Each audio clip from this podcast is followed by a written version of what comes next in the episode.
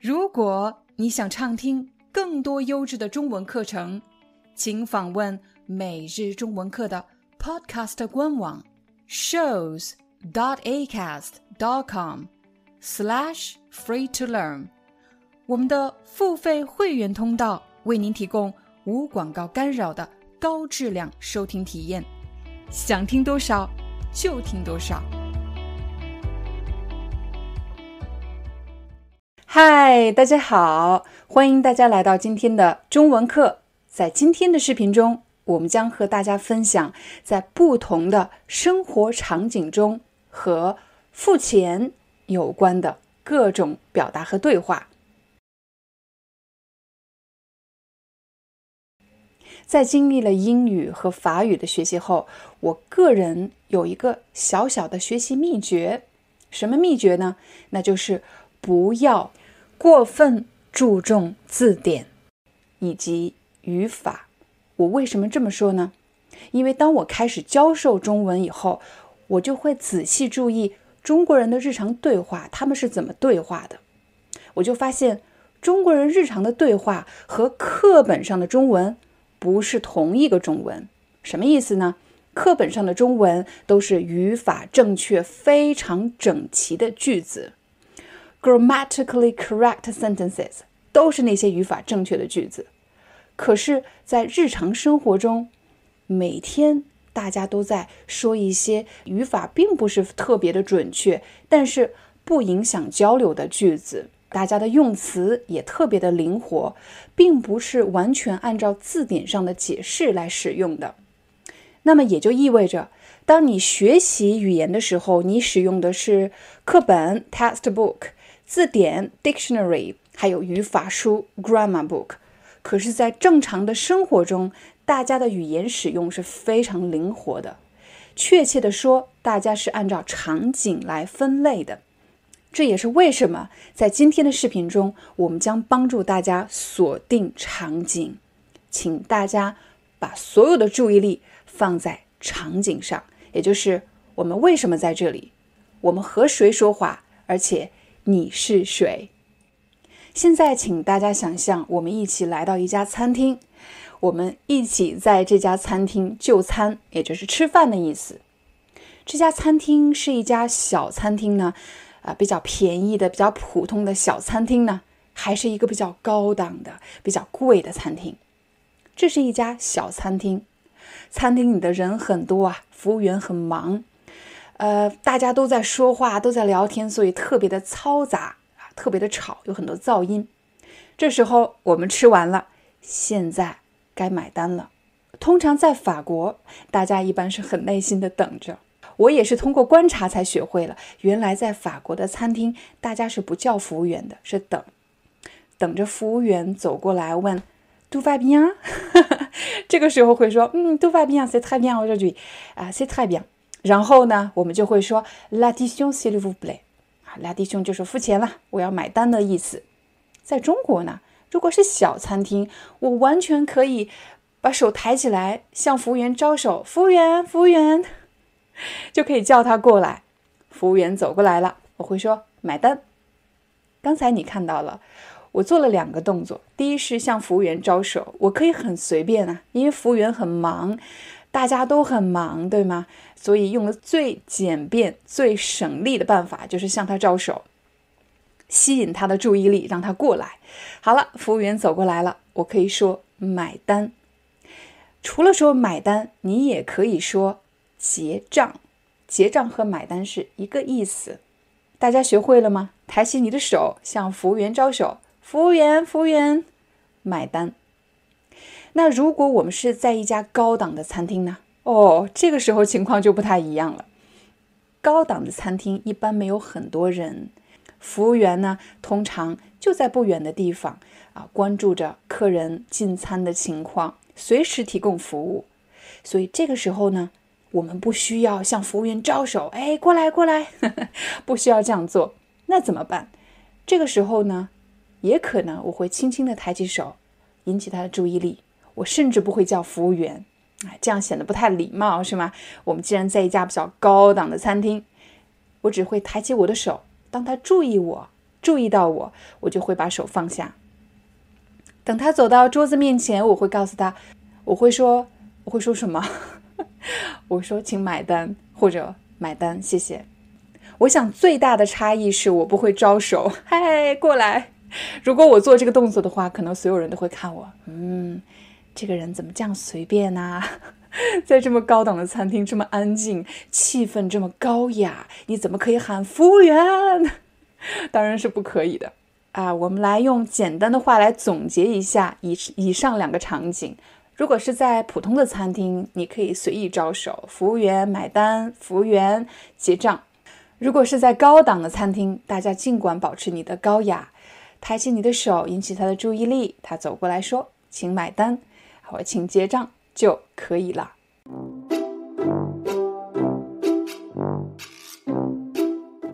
既然我们说到在餐厅买单，不得不说到跟中国朋友出去呢，有一个习惯，那就是总会有人跳起来要结账。我说跳起来一点都不夸张啊！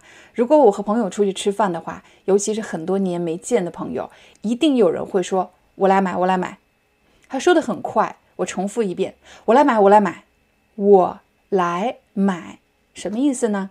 我来买什么？我来买单。有时候甚至会更短，我买，我买，我买单的意思。也有可能他会说：“我来，我来”，也就是我来做这件事情，我来买单。那么通过刚才的例子，大家可以注意到，语言有一个现象，至少中文有这么一个现象。就是你在课本上学的非常整齐的句子，到了真实的生活中，当大家都了解现在是买单的时候，大家都了解对话的目的，那么这个句子可以变得非常短，从“让我来买单吧” 变成“我来我来”，或者“我买我买”，或者“我来买”。假设你有机会和中国朋友一起去就餐，他们非常的热情，说“我来买单，我来，我来”，那你也可以说“哎呀，不用不用，别客气，我来我来”。那当你能说出“我来我来，我买我买”这几个表达的时候，他肯定会认为你的中文实在是太棒了，因为你所说的中文才是真正意义上的中国人日常说的中文，而不是课本上的中文。当你告诉服务员买单或者结账，那么服务员就会递给你，就会给你一张纸。这张纸叫什么呢？这张纸叫账单。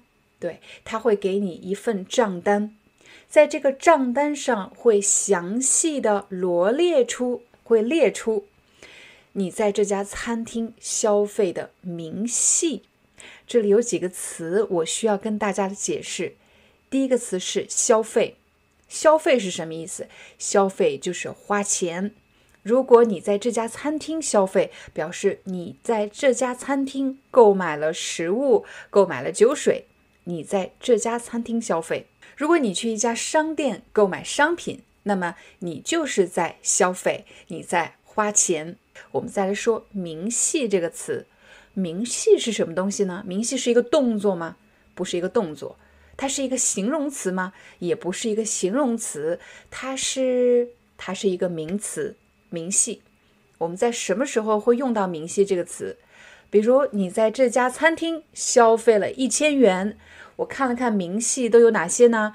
我们点了十道菜，还有十瓶饮料，还有 等等等等。你看，这些就是我在这家餐厅消费的明细。在今天的例子，我们是去一家餐厅消费。那么，在这家餐厅消费时，你所获得的账单上的信息，这些就是你的消费明细。那么，如果你在网上购物的话，你在网上购物的账单也会有你消费的明细，也就是所有的项目、所有的细节内容。接下来你要学习的另外一个对话，那就是支付方式。也就是你怎么付钱，你怎么买单？通常的支付方式包括四大类。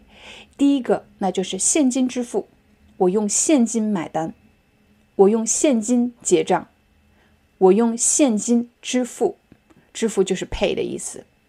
你也可以说我用银行卡支付，我用银行卡买单，我用银行卡付钱，这些都是可以的。还有第三类呢，当然是手机支付。但手机支付其实又分成两大类：支付宝或者是微信，对吗？支付宝或者是微信。首先，你可以告诉服务员，我用手机支付。他会问你支付宝还是微信？啊，我用微信。这个时候他会拿出二维码，他会说，请您扫这里，扫这里，请您扫这里。也有可能他会反过来说：“我扫您，或者我扫你，因为在你的微信上面，你也有一个二维码，你有一个关于支付的二维码，它可以通过扫描你完成支付。所以，请大家记住，当你用手机支付的时候，你会听到‘请您扫这里’，或者‘我扫您，我扫您’。请问您用支付宝还是微信支付？”我用支付宝，或者我用微信。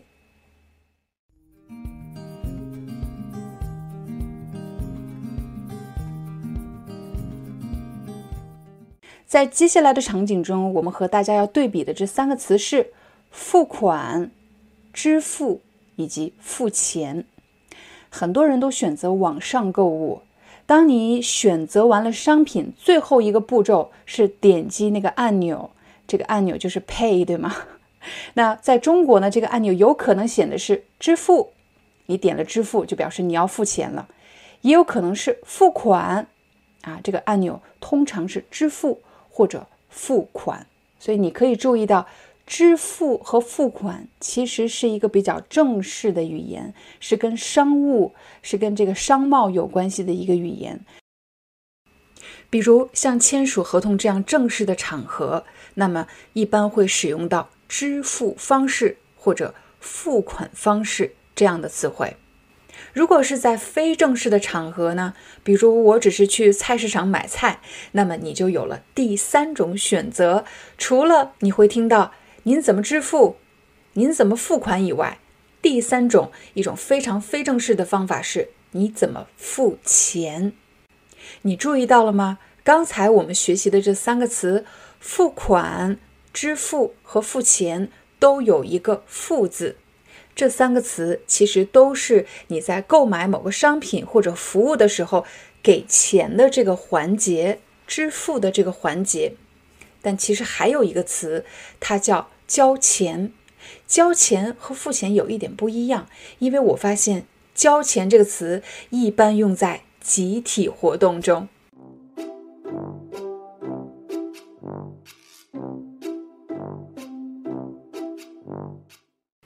还是我给大家一个场景，比如我带着大家一起去中国旅游，我们今天要爬长城，那爬长城就要买门票，那么你们每个人都会给我门票钱，对吗？你们每个人都会给我门票钱。你也可以说，你们每个人都会把钱交给我，交给我，我帮你们拿着。你们把钱交给我，把钱交给我。好，现在我拿着这些钱去买门票，我去买门票。我们一共是几个人？一共是十个人。我这里哎少了一个人，那我可能就会问，呃，小张，你交钱了吗？小张，你交钱了吗？是什么意思呢？是我们大家都知道，是现在我把大家的钱收集起来，都交给我，都交给我，然后我去买门票。可是少了一个人，我问的是，你把钱给我了吗？你交钱了吗？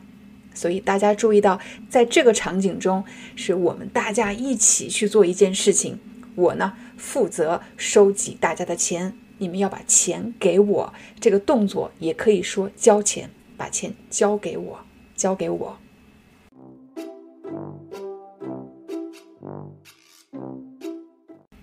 在生活中，我们有很多花钱的地方，除了你买衣服、去餐厅吃饭这些要花钱以外，你上学要交学费，你用电要交电费，用水要交水费。所以大家注意到了吗？刚才我说的是交费，交什么费？交学费、交水费、交电费。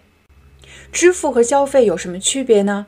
我发现支付其实是一次性的行为。当我购买了什么服务或者商品，我支付了，这个行为就完了，一般是一次性的。但是交费呢，通常这个费用指的是每个月或者每年固定都要去支付的钱。我们说交什么费？你看水，你每个月都在使用，对吗？所以交水费。电也是交电费。比如你去上学，每年都要交学费；每个月你在学校餐厅吃饭，可能还要交餐费。如果你开车买了保险，你要交保险费。你会发现这些费用都是比较固定的、比较规律的费用。欢迎你来到每日中文课官方网站。在今天的课程里，我将向你展示怎么样利用这个网站。更高效的学习中文。第一步，我们先来了解一下课程内容，请你点击所有课程。在所有课程页面，我们汇集了目前制作的所有课程，包含 Podcast 课程，还有视频课程。第二步，选择你想学习的课程，你可以在页面左边。输入关键字，又或者是通过分类列表选择课程。我选择 HSK 考试。你还可以进一步缩小搜索的范围，比如词汇，又或者是日常中文的口语表达。目前我们的课程主要分为两类，一类是 Podcast，一类是视频课程。你不仅可以通过课程标题来判断这是一个 podcast 的课程还是一个视频课程以外，你还可以通过课程封面上的标识来判断。但不管哪一类课程，你都可以下载中文 ebook。现在，让我们进入视频课程页面。假设你想学习七天职场中文挑战。在页面的右边，你可以看到你的中文学习进度。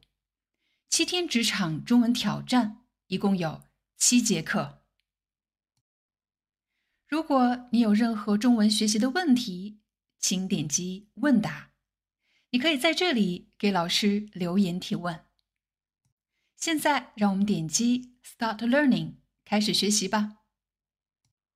在每节课的下方，你都可以找到本节课的。简短介绍，帮助你快速浏览课程内容。同时，你还可以随时下载并管理你的 eBook。Hi, I'm your Chinese teacher Liao Dan. Thank you so much for listening to 每日中文课。If you're looking for more lessons, please visit our podcaster website. Here's a link: shows.acast dot com slash free to learn. As a silver member, you can get access to all the lessons we've created to help you learn natural Chinese in a fun, interesting, and immersive way. Join us today. Enjoy your ad free listening. I'll see you in upcoming episode.